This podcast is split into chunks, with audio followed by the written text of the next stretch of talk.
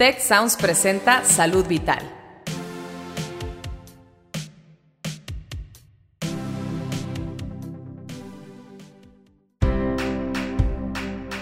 Esto es Salud Vital. Yo soy Fernando Castilleja. Y yo soy Marcela Toscano. Y aquí comienza tu ruta de bienestar.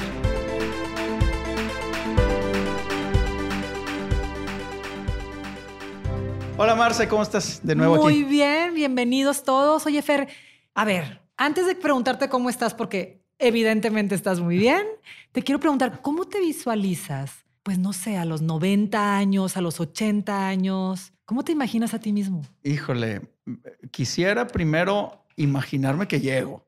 Primero no cómo, primero okay. que llego. Ok, ¿sí? bueno, buen punto. O sea, y segundo, a mí me encantaría llegar bien, uh -huh. activo, mentalmente elocuente uh -huh. y feliz. Así me lo plantearía. Me faltan una buena cantidad de años para llegar a los 80, 90. Uh -huh. y, y, la verdad es que sufro de las epidemias que hoy hay. Fatiga, cansancio, estrés. Entonces, ay, como que algo tengo que hacer para que eso suceda. Bueno, pues mira, padre que tengas más o menos a donde quieres. Igual no hasta nos quedamos cortos con la expectativa porque hoy tenemos un súper invitado que efectivamente ya llegó. Él no es como que como se imagina, ya llegó a los 90 años y pasaditos. Y además llegó como lo describes yo un poquito más. Así que, por favor, preséntanos a nuestro invitado. Hoy tenemos el privilegio, el gusto, el honor, el, el, placer de haber invitado al profesor doctor don Héctor Fernández. A quienes nos escuchan les voy a decir en breve, voy a intentarlo hacer en breve, porque tiene una carrera prolífica. Y lo primero que define al doctor Fernández es afortunado. Ah, Él es un afortunado hombre de 90 años, médico cardiólogo preparado en los Estados Unidos hace muchísimos años y que llegó a Monterrey y llegó como profesor de la universidad, de la Escuela de Medicina. Y en muy poco tiempo llegó a ser director de la Escuela de Medicina, de la Facultad de Medicina de la Universidad y del Hospital Universitario. Y muy poco tiempo después llegó a ser rector de la Universidad Autónoma de Nuevo León. Fue profesor de la universidad por, por varios años y luego llegó a, al sistema tecnológico de Monterrey. Hace 50 años él fue de los fundadores del Hospital San José. Hoy cumplimos 50 años. Bueno, hace 50 años él fue fundador del Hospital San José, mm. uno de los fundadores. Él fundó la primera unidad de terapia intensiva en México en conjunto con el doctor Villazón, seguramente del Hospital Español, allá en los 60 este, Ha sido profesor de cardiología y hoy es uno de nuestros, nuestros profesores decanos eh, más queridos y que más nos mueve a movernos. Qué bonito. O sea, doctor Héctor, doctor Fernández. Bienvenido. Qué gusto tenerlo aquí. Es un privilegio muchas, tenerlo aquí. Muchas gracias por la invitación. Escuchándote, es prudente declarar que el mundo se está envejeciendo. Hoy la expectativa de vida al nacer es mucho mayor. Yo pertenezco a la época del abaco. Este, he tenido que aprender computación y he tenido que hacer un esfuerzo para lograrlo. Pero la actividad profesional de un médico está a través de la vocación en el servicio a la sociedad, a nuestros pacientes que son quienes con su confianza nos transforman en médicos. La escuela nos da un diploma, la universidad nos certifica, pero son los pacientes quienes nos hacen doctores, quienes nos dan su confianza, quienes servimos. Y ciertamente llegar a la edad que yo tengo es producto, dije afortunado, porque Dios ha sido generoso, porque la genética de mi familia permite llegar a edades longevas de la vida, porque he sido y continúo siendo disciplinado, eh, además de mis actividades docentes y asistenciales en el ejercicio privado de la medicina y la docencia aquí en la escuela y en otros sitios he sido fundamentalmente defensor de la dignidad de la medicina y de la dignificación de los médicos cuya posición en la sociedad con los cambios estructurales de la práctica médica ha sido llevado a posiciones tan tristes como que muchos compañeros hoy hacen cola para ver si el doctor Simi les da una posición en un consultorio.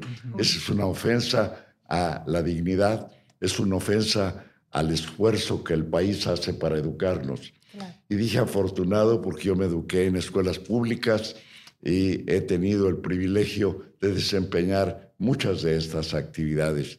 Creo que la esencia de poder llegar a etapas superiores de la vida es tener disciplina, hacer ejercicio, cuidar y evitar los factores de riesgo que nos llevan al desarrollo de enfermedades eh, que no podemos superar. Juego golf tres veces por semana ah, y sigo trabajando. Los otros tres días de la semana voy al ejercicio. Tengo cuatro bisnietos, siete hijos. Eh, realmente hoy entrevistaste al esposo de una nieta que está terminando de su entrenamiento de nutrición ella es oftalmóloga que también vendrá con nosotros aquí. Y bueno, el privilegio de poder servir a la sociedad en estas actividades es realmente una... por eso dije que ser afortunado. Hoy comentaba yo con el doctor que recientemente apareció publicado un extenso estudio publicado en The New England Journal of Medicine donde hacen una investigación de cuál es la edad más productiva de la vida del ser humano. Ellos consideran que la edad óptima es de los 60 a los 70 años. ¡Tómala!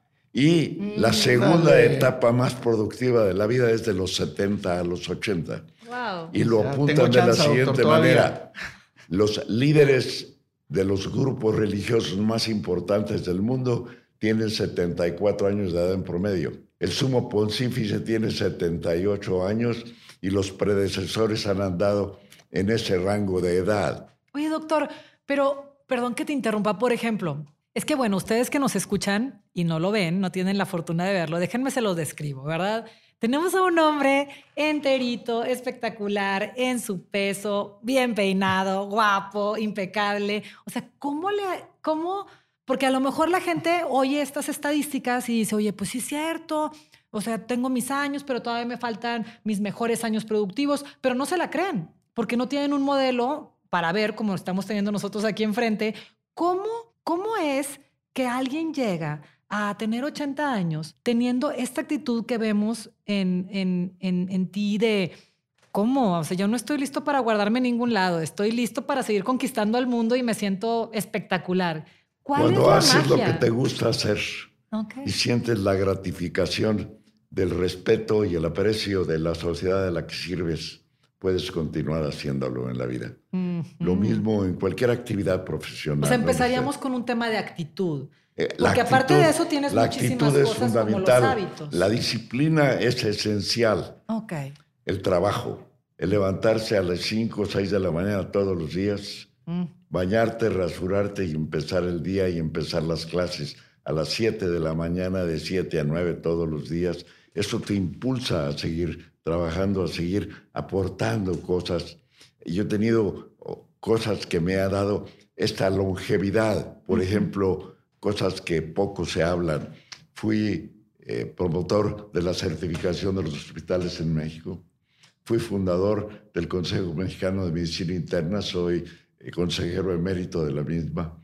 Eh, he participado en el Colegio Médico de México para poder lograr la colegiación de los médicos en el país, pensando que en el futuro tendremos un sistema universal de salud en que todos los médicos debemos estar colegiados. Mm. Realmente el ámbito de las actividades, los médicos debemos ser líderes. Mi consejo con los muchachos en la actualidad, desde hace seis o siete años, soy tutor con alumnos del último grado en la escuela de medicina. Y mi consejo con ellos es, ¿qué vamos a hacer en esta rotación? Y yo les digo, primero les quiero pedir que sepan escuchar, comprender y atender a sus pacientes, que sepan hablar con ellos y explicarles lo que tienen, que fijen la relación médico-paciente en la ética de la confianza mutua. Es a nosotros a quien corresponde convencer a los pacientes y a sus familiares que somos gente confiable en quien pueden descansar para contestar sus preguntas. La honestidad de saber decir no sé cuando no sabemos la respuesta y poder preguntarle a un experto en terapia intensiva como el doctor que me hizo favor de atender a mi hermana mayor que murió de una septicemia severa después de un cáncer de mama. Y bueno, sin embargo, me recuerdo lo que decía mi madre, la cuchara en la cocina no la pueden mover varias personas porque el arroz y el mole sale muy malo. Como doctor, tú tienes que tomar las riendas de la situación y controlar a tus interconsultantes para que la comunicación con la familia el paciente está enfermo, el paciente está preocupado, pero se acompaña de su esposa, de sus hijos, y ellos son los que nos ven a nosotros, y son los que nos juzgan, y son los que quedan insatisfechos y nos demandan si no hacemos un buen trabajo. Entonces, por eso yo les digo a los muchachos, tienes que aprender a hablar, tienes que aprender a comunicarte y explicar las cosas. Creo que la esencia de nuestro trabajo reside en eso y en respetar los derechos humanos de los pacientes. Fui promotor y se aceptó a nivel nacional la cartilla de los derechos de los médicos y de los derechos de los pacientes que, están en todos los hospitales. Son algunas de las aportaciones que la vida me ha permitido ser partícipe de ellas y que me dan la alegría de haber sido, pienso yo, útil a la sociedad que me ha confiado. Podría, podría decir, doctor, que eh, para llegar a esta edad con esta calidad de vida, ¿se planteó en algún momento un propósito? Decir, este es mi propósito de vida o ha sido la consecuencia de tomar buenas decisiones? Ha sido la consecuencia de saber aprovechar las oportunidades, afortunado de estar ahí en el momento oportuno y haber tenido la imaginación para asumir los riesgos inherentes a la toma de estas cosas. Pero eso tiene que ver un poco también, digo, con su, valiosísimo desarrollo profesional. Ahora, a nivel personal, vamos a quitarle la bata un poquito. Sí. Como ser humano, o sea, ya dijo un poco la genética, mi familia longeva y tal. ¿Qué ha hecho usted como individuo? Ya la bata fuera, la chamba fuera. Como individuo, como, como, como hombre, que nuestra gente, nuestros este, nuestra audiencia pueda decir, yo quiero ser así. ¿Qué ha hecho que, que lo tiene hoy tan feliz, tan contento, tan entero? La parte laboral creo que es una parte importantísima. Nuestros millennials tienen que aprender esa parte, que luego lo conversamos. Pero eh, a título personal, ¿cómo, ¿qué reflexión personal nos podría hacer para que nuestra audiencia dos, lo... Hay dos factores muy importantes en la vida de todos ustedes y de la audiencia que nos está escuchando el tener la fidelidad con la familia, con la esposa, con los hijos, el cumplir la responsabilidad que como padre, como esposo tenemos en nuestro hogar, el tratar de educar y formar a nuestros hijos, es la gratificación más importante, verlos que se desarrollan y que tienen éxito o que fracasan y hay que estimularlos para que se levanten y vuelvan a seguir adelante. Y la otra cosa es tener amigos, y conservar la amistad y discutir la vida y discutir los problemas y no tener temor a decir no sé y preguntar a los demás y acompañarlos y estar con ellos en las buenas y en las malas, en las celebraciones, en los momentos de dolor y de pena. Yo no me recuerdo haber imaginado que podía llegar a 90 años o más, si Dios me permite, Hoy a lo mejor estoy pensando en los 100. y una pregunta, ¿pasó por tu mente en, alguna, en algún momento, así como te pregunta Fer, eh, no sé, teniendo una genética tan bendita como la tienes, que hacer algo con tu alimentación? ¿O simplemente tu estilo de vida así era porque así te lo formaron en tu familia? ¿O hubo en algún momento en el que tomaste una decisión de voy a cuidarme de esta forma en mi comida? O en el ejercicio. No tengo diabéticos ni hipertensos en mi familia. La única fue esta hermana mayor con un cáncer de mama, pero a los 84, 86 años, una mujer hiperactiva. Porque antes no se este, hablaba de dietas y todo eso, por eso. Sin embargo, la alimentación es esencial y el ejercicio. El no fumar, el dormir bien, de tener tranquilidad de conciencia. Sí. Bueno, ya sabes. hace rato, ¿no? Fundamentalmente valores, fundamentalmente valores que tienen como común denominador el respeto a los demás.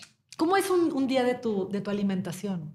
De mi alimentación. Yo en la mañana me levanto a las 5.20 de la mañana, Igual que me yo. baño, me rasuro. A las 7 estoy sentado tomando un poco de fruta, un par de tazas de café y alguna cosa muy ligera que puede ser eh, ocasionalmente un huevo una vez a la semana, las demás veces algún panecillo o alguna cosa. Con eso me vengo a trabajar. Llego a casa a comer entre una y media y dos de la tarde, tomo fruta, tomo verdura, tomo ensaladas, una porción pequeña de carne, como pescado tres veces por semana, carne roja una o dos veces por semana. Wow. Mi consumo de alcohol es muy moderado. Generalmente después de jugar una ronda de gol de 18 años, me tomo un vodka o me tomo una cerveza y hasta ahí llega el consumo de alcohol. Eh, generalmente me voy a la cama entre 10 y 11 de la noche. Procuro leer un mínimo de una hora y media a dos horas diariamente en aspectos de mi actividad profesional, de literatura, de política. Quiero estar en contacto con los sucesos del mundo, ser parte de él. Actual. Sí. Ajá, claro. Eh, Diría yo que ahí reside un, un diseño así muy breve de lo que es un día ordinario de mi vida profesional. Bueno, pues qué maravilla. Si es un, pa- un paréntesis aquí para hablar directo con la audiencia, pues ahora se entiende que tenemos aquí a una persona espectacular sentada con nosotros. Pero ya vieron que es mucho la actitud, es mucho el mantenerse actual, el cerebro a todo lo que da, porque es entrenamiento del cerebro eso de estar leyendo, de estarse manteniendo actualizado y chequen cómo pues la alimentación es la alimentación que hubiéramos encontrado en cualquier eh, libro de Libro de texto recomendaciones, cómo ¿verdad? deberíamos comer, ¿verdad? Alimentos Convivir con la frescos. familia. Ajá. Y educar a tener unión familiar creo que ha sido un- un- uno de los aspectos importantes de los miembros de mi familia. Todas las semanas nos reunimos mínimo una vez con los hijos, los nietos, tengo cuatro nietos, y conversamos con ellos y preguntamos qué problemas tienen, cómo está su desarrollo eh, formativo, educacional, sus negocios, etcétera, y lo discutimos abiertamente. Creo que la convivencia, la unión familiar es lo que da fortaleza para podernos escuchar unos a otros y sentirnos alentados por la opinión y por el apoyo que la familia nos da. O sea, diríamos que tienes una vida como muy equilibrada, porque me encantó que dijiste, oye, no crean que abuso del alcohol, pero de repente cuando vale la pena me tomo mi copita y me divierto muchísimo con mis compañeros del golf. O sea, no significa que para llegar a tener una vida plena, saludable y larga, tengamos que privarnos de, de alguna indulgencia o de alguna cosa que nos Los puede cardiólogos les aconsejamos a nuestros pacientes con cardiopatía isquémica, hipertensión, dislipidemia, que Anótenle, se tomen un par de anótenle. copas de vino eh, de, de mesa, vino Ajá. tinto, vino rojo. Lo hago con frecuencia con la comida, tomo una copa de vino. Buenísimo. Este, pero el consumo de alcohol es moderado. Ciertamente, eh, el alcohol es un aperitivo, te hace comer más. Tenemos que cambiar los hábitos españoles y levantarnos de la mesa con hambre, no soltando el cinto porque ya no cabe más comida en la, en la barriga. Mucha gente en este pavor a, a- a crecer, a avanzar, a- le tiene, y, y hay unos que no viven y hay unos que viven a toda velocidad. O sea, Yo, eh, acabas de yo- tocar un punto muy importante y es lo que hoy llamamos estrés, lo que eso llamamos la preocupación que se asocia con el síndrome depresivo ansioso y que modifica y cancela la posibilidad de la felicidad. El ser feliz, el poder vivir con alegría y disfrutar lo que haces es lo que siento que nos impulsa a seguir hacia adelante en, en la vida, ¿verdad? Creo que la convivencia familiar es muy importante, el saber de respetar a los amigos, convivir con ellos, eh, acompañarlos en sus cuitas, etcétera, y que te acompañen en las propias. El seguir en esta actividad docente en contacto con los compañeros, colegas, yo a los muchachos en mi curso de, de, de tutoría clínica le dedico una semana de cada mes a hablar del futuro. ¿Cómo te ves dentro de 10 años? Soltero, casado, viviendo aquí en otro país, con una pareja, con dos, no te pregunto el sexo porque es una definición individual tuya, la que tengas que hacer, pero el futuro no se puede improvisar. Tenemos que planearlo tenemos que planearlo, tenemos que investigar dónde voy a estudiar, qué voy a hacer, dónde voy a vivir, cómo quiero vivir.